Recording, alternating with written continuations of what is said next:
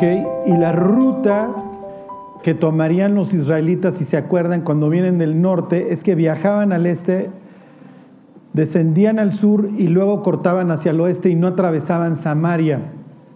¿Ok? Porque acuérdense que los samaritanos y los judíos se odian, ¿ok? Traen arraigado el pleito y lo traen desde la división del reino. ¿Se acuerdan? Entonces, Jesús no quiere descender a través de esta vía, quiere descender por Samaria, seguramente quiere ver a la mujer samaritana y ahí Sicar y toda esta aldea que estaba llena ahora de creyentes, pero no se lo permiten. Y entonces se acuerdan que Juan y Jacobo le dicen a Jesús, oye, pues haz que descienda fuego del cielo y consúmelos. Ajá, como si fueras Elías. Y Jesús dice, ustedes no saben a qué espíritu pertenecen. Yo no vine a perder las almas, ¿ok? Sino a qué. Y es la misma expresión que va a usar Jesús ahora en casa de saqueo. Pero lo que quiero que vean y hacerles énfasis es en esta relación que hay entre Jeremías y, y, este, y Jesús. O sea, no es de a gratis que las personas dijeran que Jesús era Jeremías, que, Jesús era un profeta del Antiguo Testamento que había resucitado y concretamente le ponen nombre, ahí en Cesare de Filipo dicen, unos dicen que eres Jeremías. y Jeremías a lo largo de todo su ministerio se va a echar un pleito siempre con las autoridades religiosas, nosotros le, le llamaríamos el clero. ¿Ok? ¿Por qué los sacerdotes, se acuerdan? Capítulo 2, ahorita lo volvemos a ver los sacerdotes son el objetivo principal en la predicación de Jeremías porque se enfermó el doctor, las personas que tenían que haber cuidado de los israelitas, que le tenían que haber enseñado a los israelitas acerca de Dios, lejos de enseñar, se sirvieron de esto. ¿Ok? Jericó, miren, le hace este, como le llaman, no de a gratis, la ciudad de las palmeras. ¿Ok? Ahí tienen unos dátiles exquisitos, todos estos son ahí este, palmeras datileras. Este, es una ciudad que se considera un oasis y no de a gratis, es un sitio muy sano porque está a 200 metros debajo del nivel del mar. Y en este sitio los sacerdotes de la época de Jesús, que no han cambiado a los de la época de Jeremías, tienen sus casas de veraneo. ¿Ok? Los sacerdotes eh, ¿cómo les diré? Se sirven de los publicanos porque saben que los publicanos andan cobrando lana y no le rehusan su dinero cuando vienen al banco de los tributos, ¿se acuerdan? Los, los este, publicanos obviamente traen moneda romana porque andan cobrando los impuestos a favor de los romanos y tienen que pagar obviamente en moneda romana, que los, los saduceos dicen, ay, ¿cómo crees que yo te voy a aceptar este dinero inmundo? Que sí lo aceptaban y sí lo traían. ¿Se acuerdan cuando le dicen a Jesús, maestro, es lícito pagar tributo o no a César? Y Jesús les dice, muéstrame la moneda. Mm, ok. Los muy puritanos no hubieran traído moneda porque las monedas traían imagen. ¿Ok? Y entonces el otro, pues que trae moneda, le dice, y Jesús nada más le dice, enséñamela, no me la des como diciendo, tú te las das de muy puritano y que es que no tocas las monedas, pero a la hora de la hora sí las tocas. El caso es que aquí los, saduceos tienen sus casas de veraneo porque tienen mucha machaca, desprecian a una persona como es un publicano y con, pues vamos a decir, razones fundadas, aunque son exactamente igual que ellos, ¿ok? Y en este caso tienes a un tipo que es rico y que también vive en el Cancún de su época, ¿ok? En Playa del Carmen, ahí en su Jericó, este, que también tiene lana que se llama saqueo. Jesús va camino a su muerte y entonces, ¿se acuerdan? Va pasando por la, por la ciudad y se sube a un sicómoro, sube a, uno de estos árboles, el publicano este, les llamaban publicanos porque cobraban el tributo público, ¿ok? Y les explico más o menos cómo funcionaba. El César, en la época de Jesús, este Tiberio hubiera dicho, yo quiero de la provincia este, aquí está, todavía no le llaman Palestina, pero bueno, le voy a decir así, yo quiero de la provincia de Palestina tantos miles de denarios. ¿Sí me explico? Y del sector fulano quiero tantos. Y entonces alguien llegaba y subastaba y le decía, yo te doy 1200.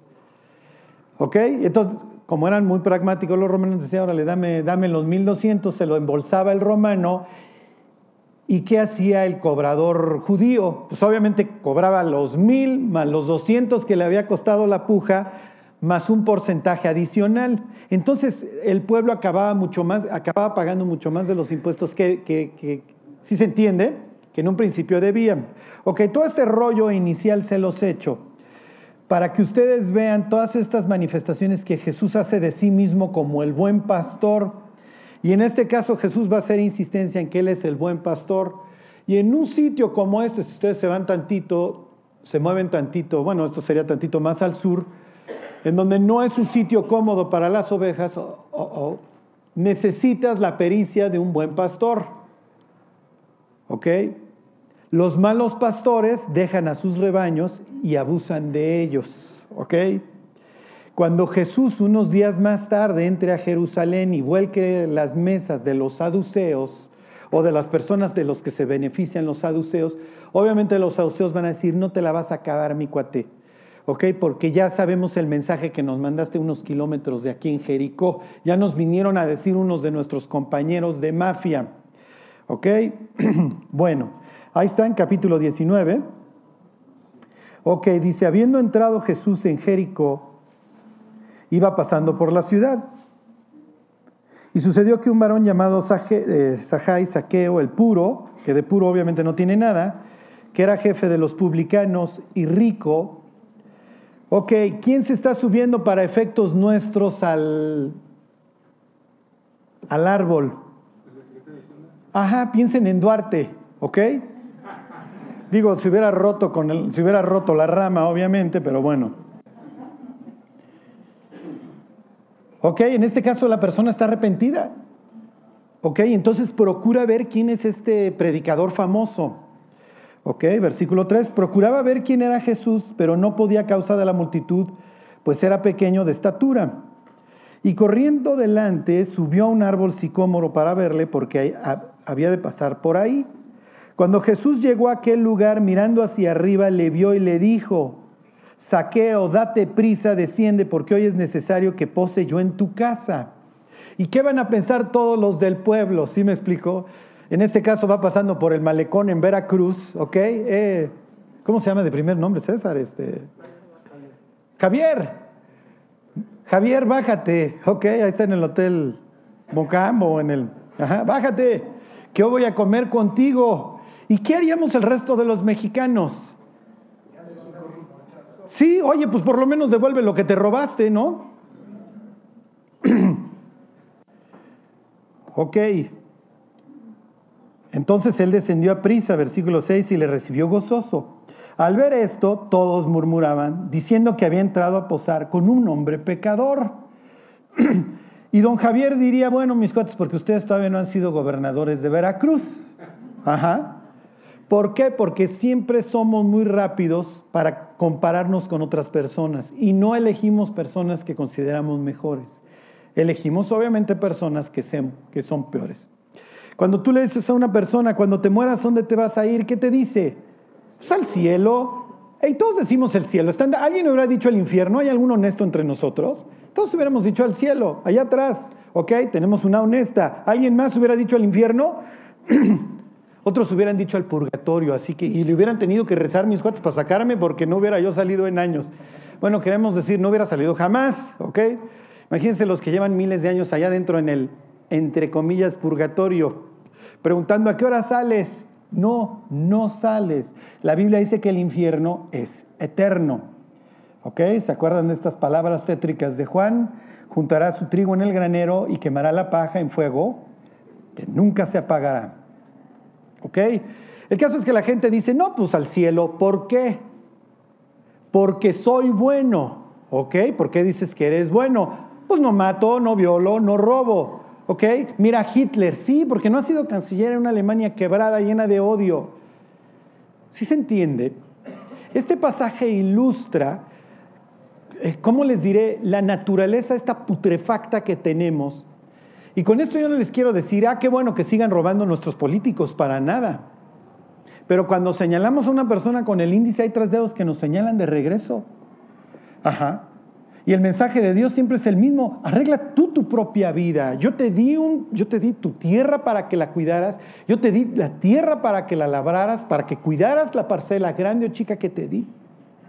Y en la medida que yo encuentre esa parcela cuando regrese, te voy a juzgar. Te voy a calificar. Y casualmente, después de este encuentro, Jesús dice eso. Ahorita lo leemos. Ok. Y entonces, se los vuelvo a leer, versículo 7, al ver esto, todos murmuraban diciendo que había entrado a posar con un hombre pecador.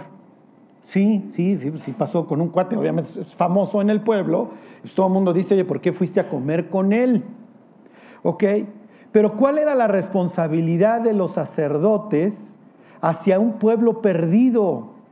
¿Ok? Y ahorita vamos a volver sobre esto. ¿Y cuál es nuestra responsabilidad frente a un pueblo perdido? ¿Ok? Porque la tenemos.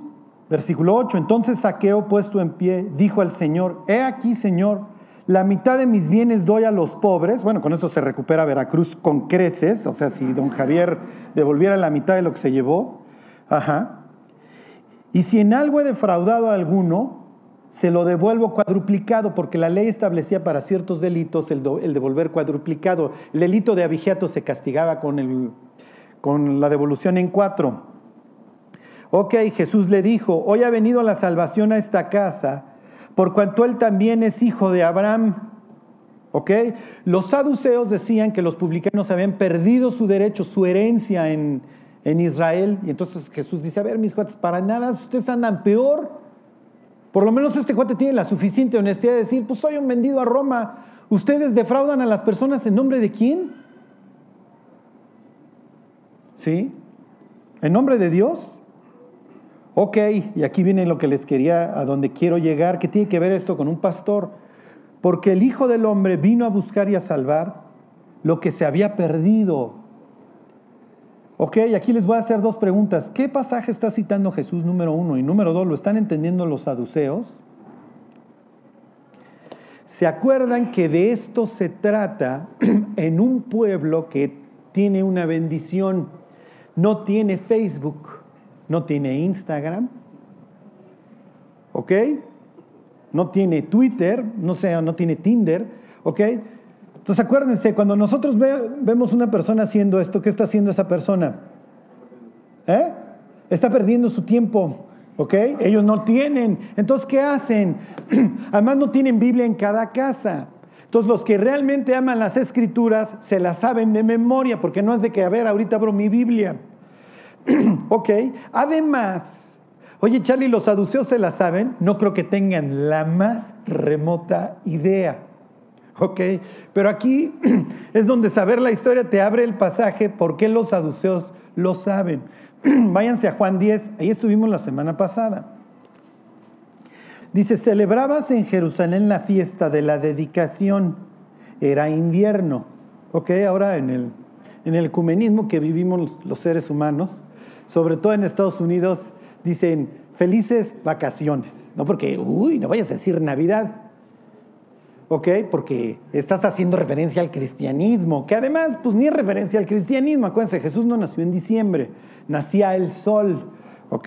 Pero pues como los romanos los Sundays adoraban al sol, bueno, pues entonces el 24 de diciembre, que estaba el solsticio, pues adoraban al sol. ¿Ok? Pero bueno, que creo que algunos, inclusive algunos cristianos, sí, sí adoraban a Jesús en ese día, pero no por una cuestión solar y se quedó una tradición. Pero más allá de eso, ya ven que dicen, oh, felices fiestas, y ya si se van muy lejos, dicen feliz Navidad y feliz qué. Sí, bueno, pero a los gringos les dicen feliz Hanukkah. ¿Ok? Y entonces sale ahí el candelabro, en este caso de más brazos, ¿se acuerdan? No es el de siete brazos. le llaman la fiesta de Hanukkah, en este caso el Evangelio de Juan le llama la fiesta de la dedicación. ¿En qué consistía esa fiesta? Los judíos cuando son conquistados por los griegos, porque acuérdense que a partir de la historia de Jeremías los conquista todo mundo, cuando se liberan de la bota griega por unos años, vuelven a dedicar el templo. Y los que les gusten las profecías, sucede que había un loco que se llamaba Antíoco, epifanes, epifanía, de que se presentó Dios, ¿sí me explicó? Este, entonces el Dios manifiesto, eso quiere decir literalmente Antíoco, Por eso cuando lean en la Biblia que fueron Antioquía de Siria y Antioquía de Pisidia y Antioquía, todos lados se llaman Antioquía porque muchos de estos reyes Seleucidas se llamaban Antíoco, entonces obviamente todos los pueblos le ponían su propio nombre, que eran súper humildes, ¿ok? Entonces hay un loco que se llama Antíoco, que en el templo de Dios mete la estatua de Zeus y mata a un marrano para desecrar, para infamar el templo de los judíos, ¿ok? Esto va a volver a suceder hasta cierto punto, dirá Jesús, pues sí, hasta cierto punto, porque la bestia va a sacar el templo y se va a sentar ahí y dice Jesús, cuando vean la abominación desoladora de que habló el profeta Daniel, puesta donde no debe estar, le hace la bestia en el templo de Dios, dice, pues el que esté en Judea, pélense mis hijos porque ya está gobernando la bestia, les va a, poner, les va a mandar poner la marca y no va a haber para dónde correr. Y está haciendo obviamente Jesús una referencia a Antíoco Epifanes, que es una especie de bestia que va a volver a surgir. ¿Ok? Pero bueno, ahí estaba el paréntesis. El caso es que cuando corren a los, a los una familia que se llama los Macabeos, que quiere decir martillo, vuelven a dedicar el templo y lo vuelven a limpiar, porque pues este cuate había metido la estatua de Zeus. Entre paréntesis, ¿saben de quién es papá Zeus? ¿Alguien sabe de qué, de quién es? ¿Quién más? ¿De quién es más? ¿Mm? De Apolo. Y se acuerdan que don Apolo, así le dicen en los escritos griegos, Apolo Apolión. ¿Ok? Don Apolión, capítulo 9 del Apocalipsis, sale durante la tribulación. Entonces no es, no, es extraño que don Antíoco Epifanes haya puesto la, la imagen del papá. ¿Ok? Que luego va a venir el hijo y se va a sentar, porque acuérdense que se la viven imitando a Dios. Ok. El caso es que la fiesta de la dedicación es, volvemos a dedicar el templo a ti. Y Dios, por favor, este, ayúdenos a portarnos bien. Sucede que las generaciones que vienen después de reyes y sumos sacerdotes es puro malandrín, puro malandro. Y además el rey tiene así, así mismo la figura de sumo sacerdote que para los israelitas está prohibidísimo, ¿se acuerdan? Y durante esta fiesta de invierno a la que va Jesús, leían un pasaje en voz alta para que nunca volviera a suceder, que esto es ridículo. Esto es como, como cuando ponen al fiscal anticorrupción y ponen a su cuate, ¿sí me explico? Entonces leían este pasaje de no hay que hacerlo, no hay que hacerlo, pero todo el mundo robando. El pasaje que leían era Ezequiel 34, váyanse al libro de Ezequiel. Ezequiel es contemporáneo de don Jeremías. Uno es profeta, el otro es sacerdote, nada más que el sacerdote me lo largaron de Israel y vive en Babilonia y es donde hace todas sus ahí es donde hace todos sus mensajes, donde tiene todas estas visiones, etc. Y a través del sacerdote Ezequiel, Dios menciona lo que hubiera sido un buen pastor. Ahí está en Ezequiel 34. Por eso es que los saduceos, aunque abominan la Biblia y nada más creen capítulo, perdón, el libro 1 al 5 y no creen en los profetas, ¿ok? No creen en los salmos, no creen en el resto del Antiguo Testamento, solo conocen la ley, pero conocen capítulo 34 porque lo leen todos los inviernos durante la fiesta de la dedicación. Piensen en Jesús viendo a los saduceos, bola de tranzas, darse golpes de pecho mientras leen Ezequiel 34 y Jesús diciendo, ni siquiera lo crees, este pasaje ni siquiera crees que se ha inspirado. Uy, a veces cómo nos verá Dios cuando andamos leyendo la Biblia. ¿Y crees lo que lees? Ok, 34.1. Ahí están. Dice, vino a mí palabra de Jehová diciendo, Hijo de hombre, profetiza contra los pastores de Israel. Profetiza y di a los pastores, así ha dicho Jehová el Señor. Hay de los pastores de Israel que se apacientan a sí mismos. ¿No apacientan los pastores a los rebaños? Esa es la idea. La idea de los pastores, porque las ovejas son animales muy nerviosos, es que las mantuvieran tranquilas. ¿Ok?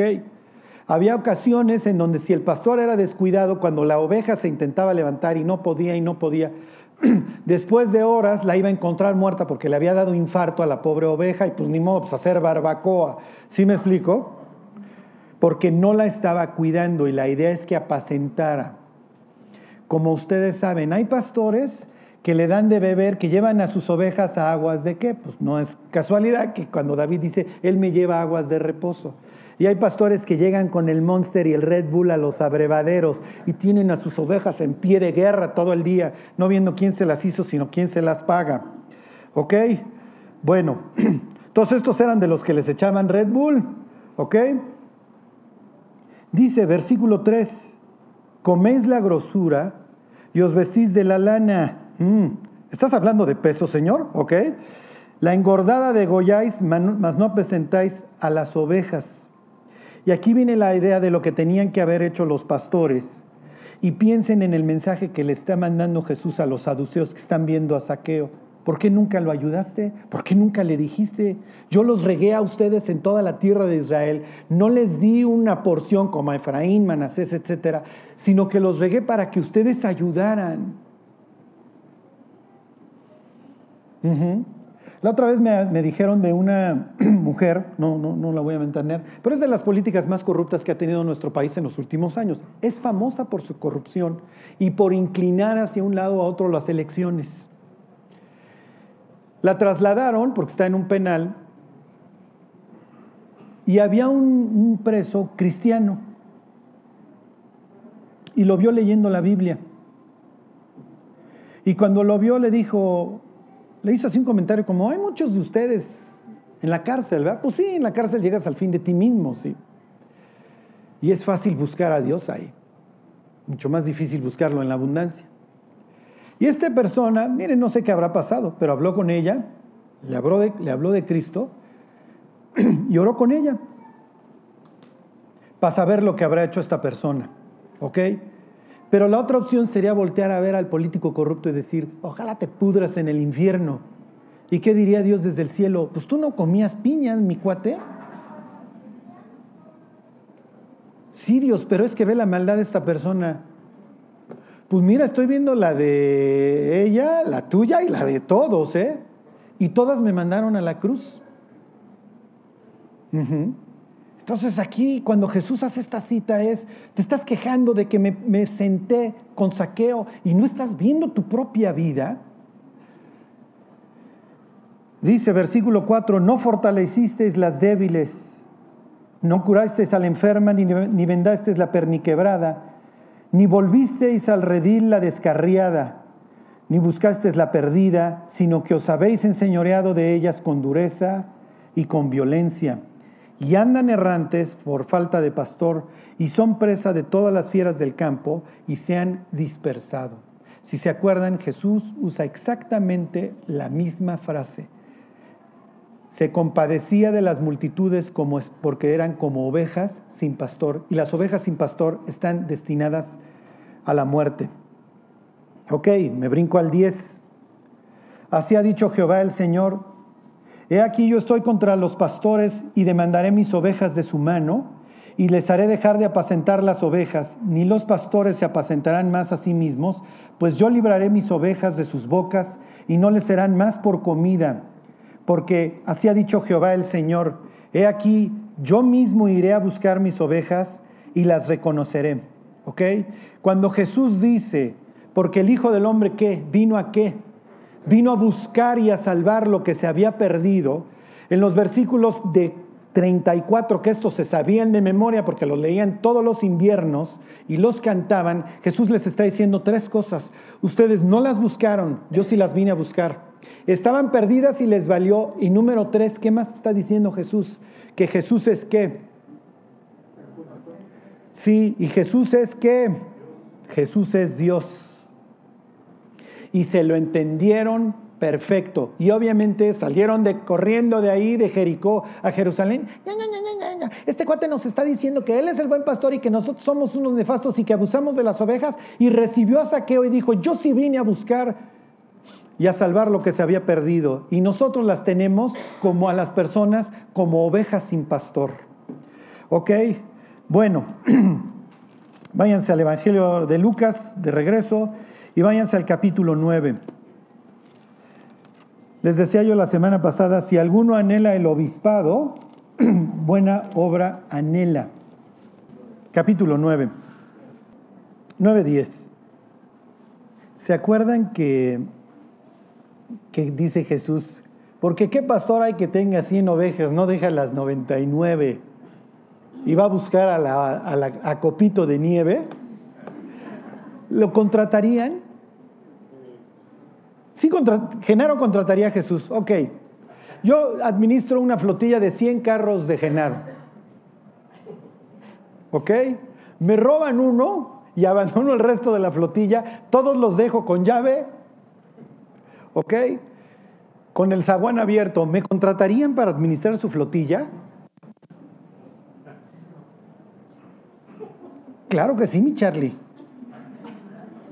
Pues a menos que les guste dilapidar su patrimonio, ¿eh? pero yo no me recomendaría. Si yo les dejo 99 carros abiertos con las llaves puestas, ¿podría buscar uno? Ok.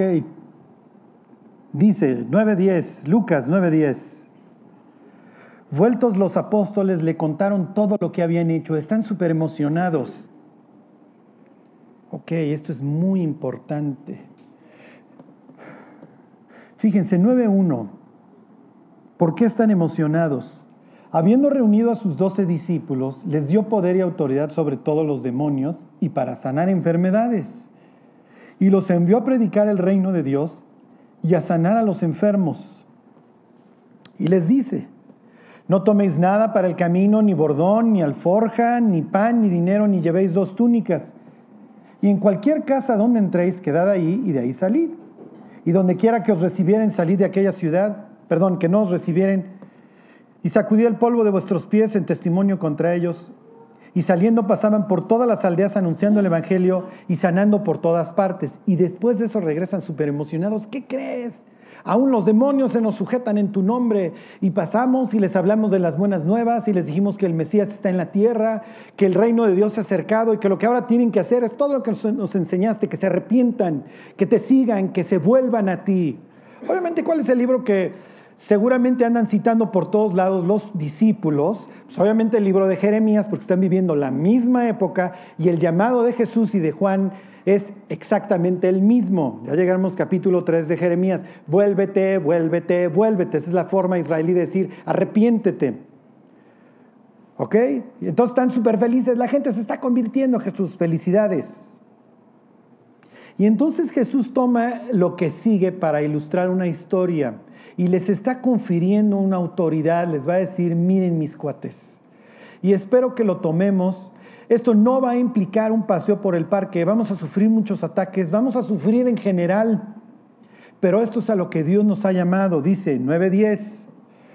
Vueltos los apóstoles le contaron todo lo que habían hecho y tomándolos se retiró aparte a un lugar desierto de la ciudad llamada Bethsaida. Y cuando la gente lo supo, le siguió. Y él les recibió y les hablaba del reino de Dios y sanaba a los que necesitaban ser curados. Pero el día comenzaba a declinar y acercándose los doce, le dijeron, despide a la gente para que vayan a las aldeas y campos de alrededor y se alojen y encuentren alimentos, porque aquí estamos en un lugar desierto. ¿Ok? Piensen, a ver, ahí, estamos. ¿Ok? Esto es aquí, esto es Jordán, esto es Piensen en esto, ahí están las personas regadas a las que Jesús ve como ovejas sin pastor. Y dice, oye, estamos en un lugar desierto y aquí están las personas. ¿Se acuerdan la historia? Dice que son como cinco mil. Los mayorales o los dueños de los rebaños, ¿qué hubieran hecho en este caso? Lo que hubieran hecho en este caso, si se juntan la cantidad de rebaños, hubieran hecho esto. Fíjense. Versículo 13. Él les dijo, dadles vosotros de comer. Y ellos dijeron, no tenemos más que cinco panes y dos pescados, a no ser que vayamos nosotros a comprar alimentos para toda esta multitud. Están hablando de forma sarcástica. ¿Ok? Así ahorita vamos y compramos. Esto es muy típico. ¿Ok? Y es importante que ustedes sepan, no se están insultando. Los mexicanos somos muy, ya saben, no decimos lo que pensamos. Quizá te está llevando el tren por dentro y dices, no quiero, no quiero, pero bueno, ok, déjame lo pienso. ¿Ok? Piensen en los coreanos, los colombianos, nunca te dicen lo que están pensando. ¿Ok? Son demasiado polite. Si alguien recuerda la historia del avión de Avianca que se cayó ahí en el aeropuerto, cerca del aeropuerto de La Guardia en Nueva York, Sucede que le decían de la torre de control, oiga, todavía tiene usted, porque estoy aterrizando otros, tengo poca gas. A los cinco minutos, ¿cómo van? Tengo poca gas. Pero el tengo poca gas en Colombia es, me estoy a punto de matar. Pero como son muy polite, en vez de decirle, ya dame pista porque nos vamos a matar, le dice, tengo súper poquita gas. ¿Quién entiende el gringo de la torre de control? Pues tiene súper poquita gas, pues sigue dando vueltas. Se mataron. Porque nunca le quiso decir, oye, nos vamos a matar. Cuando ustedes lean estos pasajes en los evangelios en donde ustedes son sinagoga de Satanás, así se hablaban y así se trataban. Ahora, ¿qué forma es mejor y qué forma es peor? ¿Qué creen? ¿Mandé? Sí, es mejor así. ¿Sí me explico? Porque, digo, cuentas claras, amistades largan, luego, luego sacan los trapos sucios y ahí se dan con todo. No se esperan a que el otro haga demasiada cara para darse cuenta que ya se ofendió. ¿Ok? Entonces piensen en los discípulos, pues ¿qué quieres? Que vayamos y compremos para todos. Es como Abraham, no me has dado prole, ¿cuáles las estrellas? ¿Y cuál tu arena? Así me explicó, y relax, relax Abraham. Así se hablan ellos. Años más tarde Jesús les dice más o menos lo mismo. Ahora sí, agarren su bordón, mis cuates, y agarren su alforja y agarren su espada. Y, dice Pedro, aquí hay dos espadas. Y Jesús, ah, sí, Pedro, órale, tú y yo contra todos los romanos. ¿Sí? Que luego agarran ese pasaje los gringos y justifican la invasión de Irak con ese pasaje y dices, no, estás enfermo. ¿Ok? No es para nada lo que está diciendo esa historia, pero bueno, cuando se interpreta a la luz del imperio el evangelio, pues eso es lo que resulta. El caso es que le dicen los discípulos, ¿qué quieres? ¿Que compremos para los cinco mil? Ok, versículo 14 dice, y eran como cinco mil hombres. Entonces dijo a sus discípulos, hacedlos sentar. Eso es lo que hubiera hecho el mayoral en grupos de 50 en 50. Los pastores no llevaban más de 50 ovejas solos. Cuando llegaban a las 50, perdón, de 49 en adelante, a partir de las 50 siempre tienen un ayudante. Por eso es que el pastor cuando tiene 100, pues quiere decir que tiene dos ayudantes. ¿Sí se entiende? Por eso es que va por, la, va por copito de nieve. No es que abandone a las otras en el desierto. Cuando les dice a los discípulos, denles ustedes de comer y pónganmelas en 50. ¿Qué le está diciendo a los discípulos? Ustedes son mis qué. Sí, tengo esta política de delegación. No hago yo todo el trabajo, lo hacen ustedes. Y si ustedes no lo hacen, yo no lo voy a hacer. Por eso se hace en este contexto. Jesús nombra a sus doce discípulos. ¿Ok? El evangelista aquí es bastante cuidadoso porque dice como cinco mil. Si son 5050, ¿ok? ¿Cuántos ayudantes necesitas?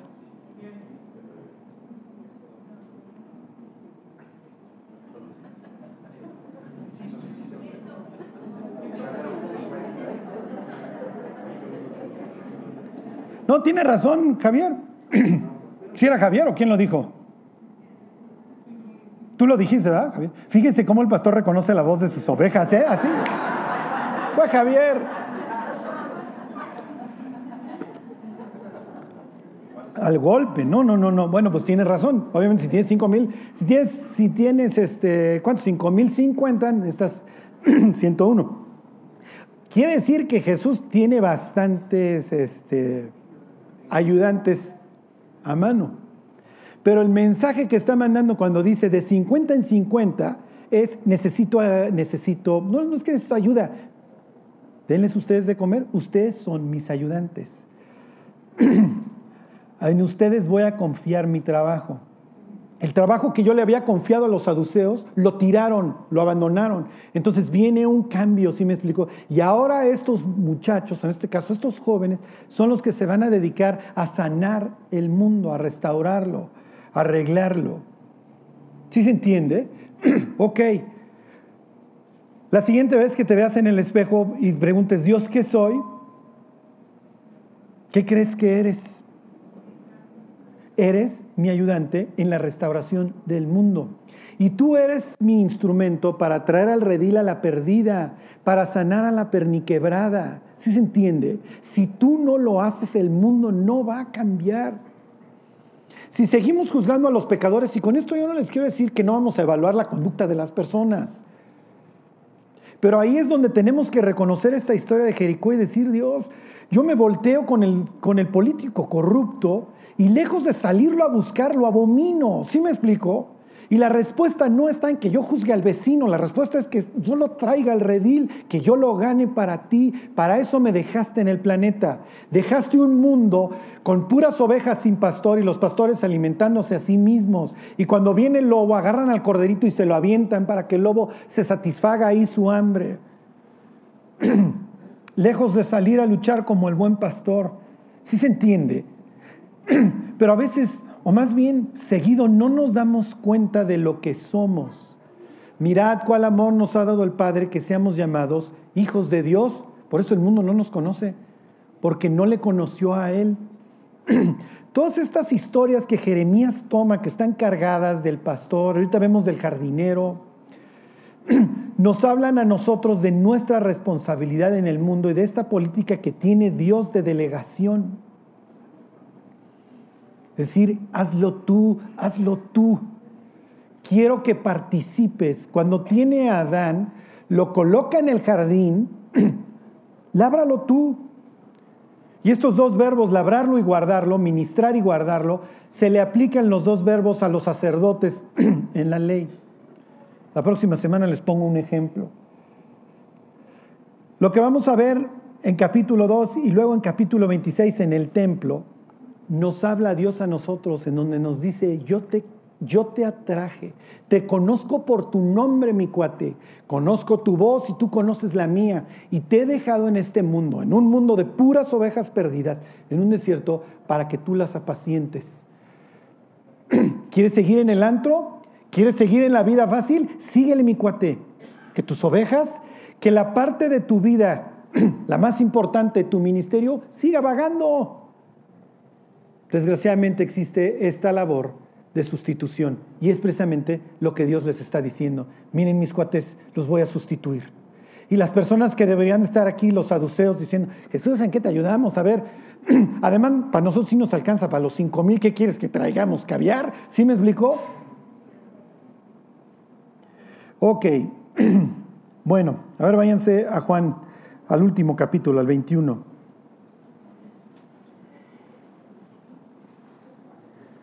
Y ahorita les enseño del viñador otra y nos vamos. ¿Se acuerdan que los judíos decían que tu maestro de la Biblia era más importante que tu papá porque uno te había traído al mundo y otro te había metido al mundo eterno? Eran sus cosas, era su ideología, era la forma en la que ellos pensaban. ¿Ok?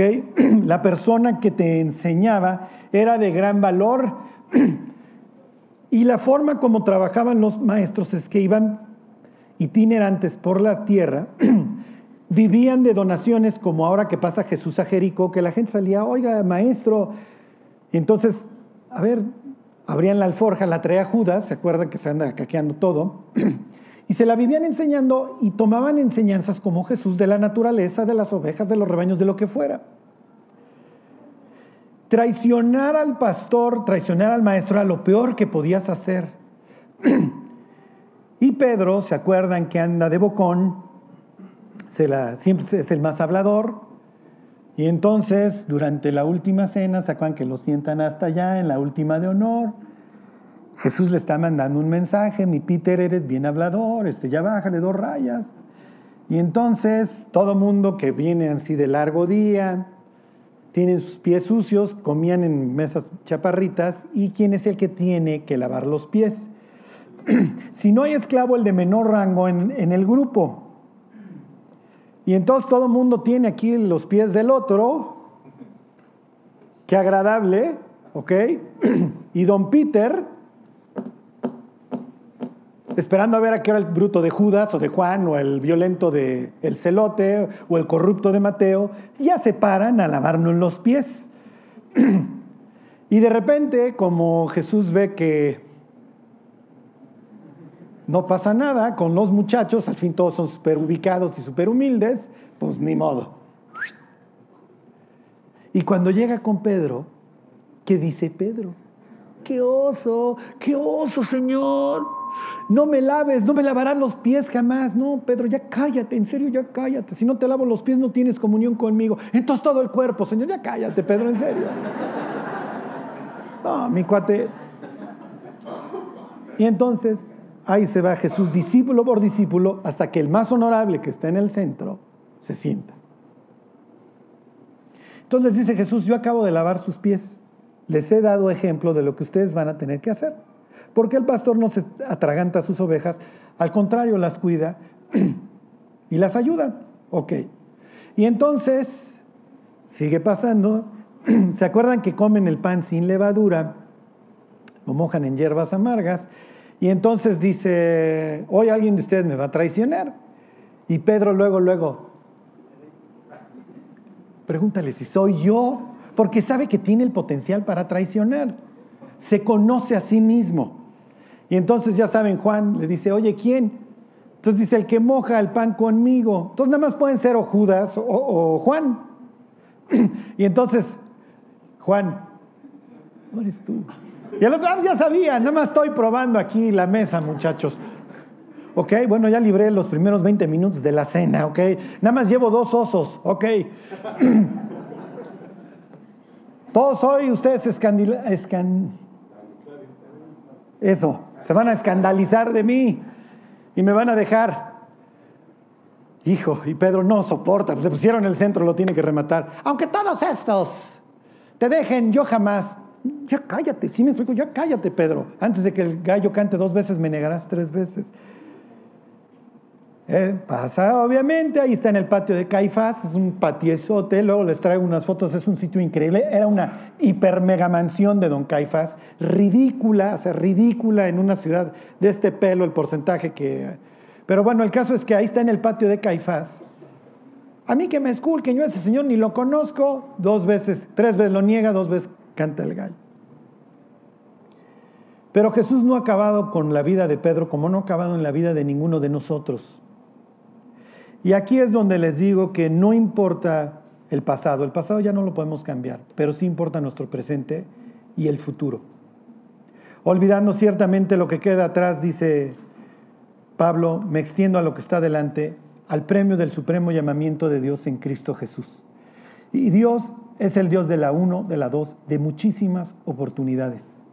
Y aunque Pedro ya fracasó como pastor porque ya negó al maestro, Jesús lo manda a llamar ahí en las costas, bueno, costas piensen, ahí en la riviera del, del mar de Galilea, y le dice, 21.15, ahí están.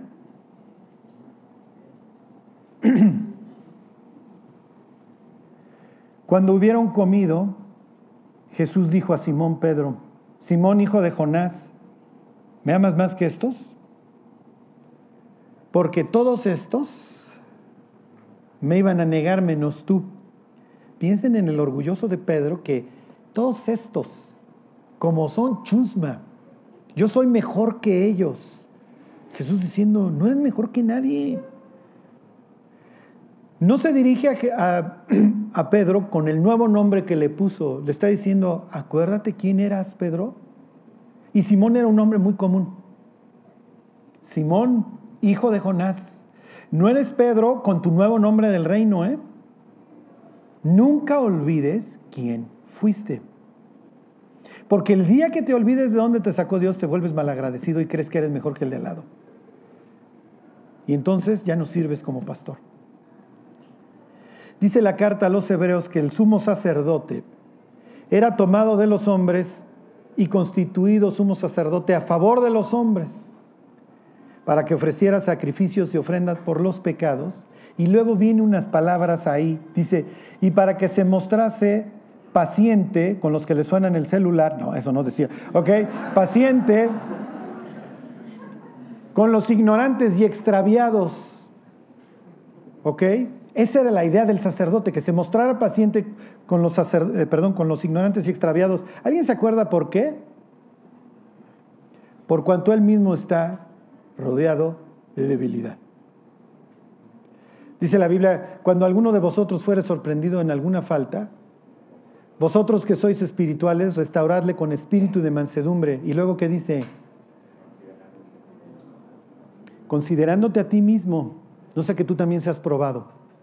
O sea, no te le vayas a dejar ir, mi cuate, porque tienes la misma naturaleza. Entonces le dice, me regreso a 21.15, Simón, ¿me amas más que estos? Obviamente. O sea, si de sarcasmo se trata, esto va cargado. ¿sí? Y Pedro lo entiende. Le respondió, sí, Señor, tú sabes que te amo.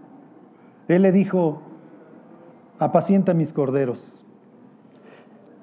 Imagínense Pedro súper emocionado, no, ya nos dijo el maestro que vayamos a predicar y además ahora que habían de a 50 en 50, nosotros les dimos, nos está haciendo los pastores de su rebaño. Le está diciendo, sí tienes lo que se necesita, Pedro. Versículo 16, volvió a decirle la segunda vez, Simón, hijo de Jonás, ¿me amas? Pedro le respondió, sí, Señor, tú sabes que te amo, pastorea mis ovejas. Le dijo la tercera vez, Simón, hijo de Jonás, ¿me amas? Porque lo negó tres veces, entonces pues, obviamente está, está, haciendo alusión a eso. Pedro se entristeció de, que le dije que le dijese la tercera vez, ¿me amas? Y le respondió, Señor, tú lo sabes todo. Si eres Dios, ya te lo creo, si eres el Mesías. Tú lo sabes todo, tú sabes que te amo. Jesús le dijo, apacienta mis ovejas. Eso es a lo que Dios nos ha llamado, a que seamos luz en este mundo. Para eso vamos a tener que reconocer que estamos rodeados de debilidad. Y como decía la carta a los hebreos, por eso debe de ofrecer por los sacrificios tanto del pueblo como por sí mismo. ¿Ok? Considerarnos a nosotros mismos. El mensaje que les quiero dar es que aquilaten esto que Dios nos ha regalado la oportunidad de ser llamados sus hijos y la oportunidad de componer un mundo que está destruido. Tenemos de dos, o nos quejamos o lo arreglamos. Oye Charlie, es que esto ya no tiene salvación. Cada persona que tú ganas la estás arrancando de la tormenta. Pero hoy, en un mundo totalmente perfecto y podrido, en donde tienes cualquier cantidad de teorías acerca de la felicidad, Va a ser el paso de los años lo que lleven a muchas personas a decir, sí es cierto, es ahí. Y vamos a tener que tener esta conducta que esperamos de las ovejas, apacible. Bueno, próxima semana vemos el viñador, nada más váyanse a Judas y vemos el último versículo. El buen pastor terminó con el sacerdocio levítico, había un sacerdocio muy alto que se llamaba el sacerdocio de Melquisedec y por él Jesús fue llamado sumo sacerdote, no según el sacerdocio de Leví, que ahí obviamente está siendo dejado a un lado para introducir lo nuevo. Y el nuevo reino de sacerdotes somos nosotros. La cuestión es si queremos. Ahí está en Judas 22. Y piensen en saqueo. Jesús no va a participar de los pecados de saqueo, pero sí lo va a llamar a la salvación porque Jesús vino a buscar y a salvar lo que estaba extraviado. Y así estábamos todos. Por eso cuando llegamos con Jesús, en todo nuestro orgullo, como ovejas, todas llenas de lana, en ese orgullo, Jesús nos trasquila y parecemos galgo, parecemos solo escuincles y nos dejan copete, ¿sí? Pero es entonces cuando somos más felices, porque ya no somos así el condominio para las chinches, las pulgas, las garrapatas que nos andan succionando la vida. Ok, dice versículo 22, para que, vengan, que vean que tenemos trabajo de aquí a años. algunos que dudan, convénzanlos. A otros, sálvenlos, arrebatándolos del fuego. Y de otros tengan misericordia con temor, aborreciendo aún la ropa contaminada por su carne. O sea, no participes de su pecado, pero sí ten misericordia de esa persona, aborreciendo aún la ropa contaminada por su carne. Bueno, pues esos somos los Jeremías. Quiere decir el que exalta a Dios, que Dios lo logre en nuestras vidas, que podamos pasar por muchas ciudades como Jericó, diciéndole al pecador, bájate mi cuate. Dios vino al mundo a buscar y a salvar gentes como tú, gentes como yo, que estaban total y perfectamente extraviadas. Bueno, oramos. y nos vamos. bueno, y cantamos. Señor, te damos gracias por habernos salvado, Dios. Tú sabes dónde nos fuiste a encontrar, Dios, en qué perdición nos fuiste a encontrar. Ayúdanos, Dios, a nunca olvidarlo. Ayúdanos, Dios, a recordar que no somos mejores que nadie. Al contrario, Dios, llévanos a cumplir el ministerio por el cual tú nos alcanzaste. Que así sea, Dios, te lo pedimos por Jesús. Amén.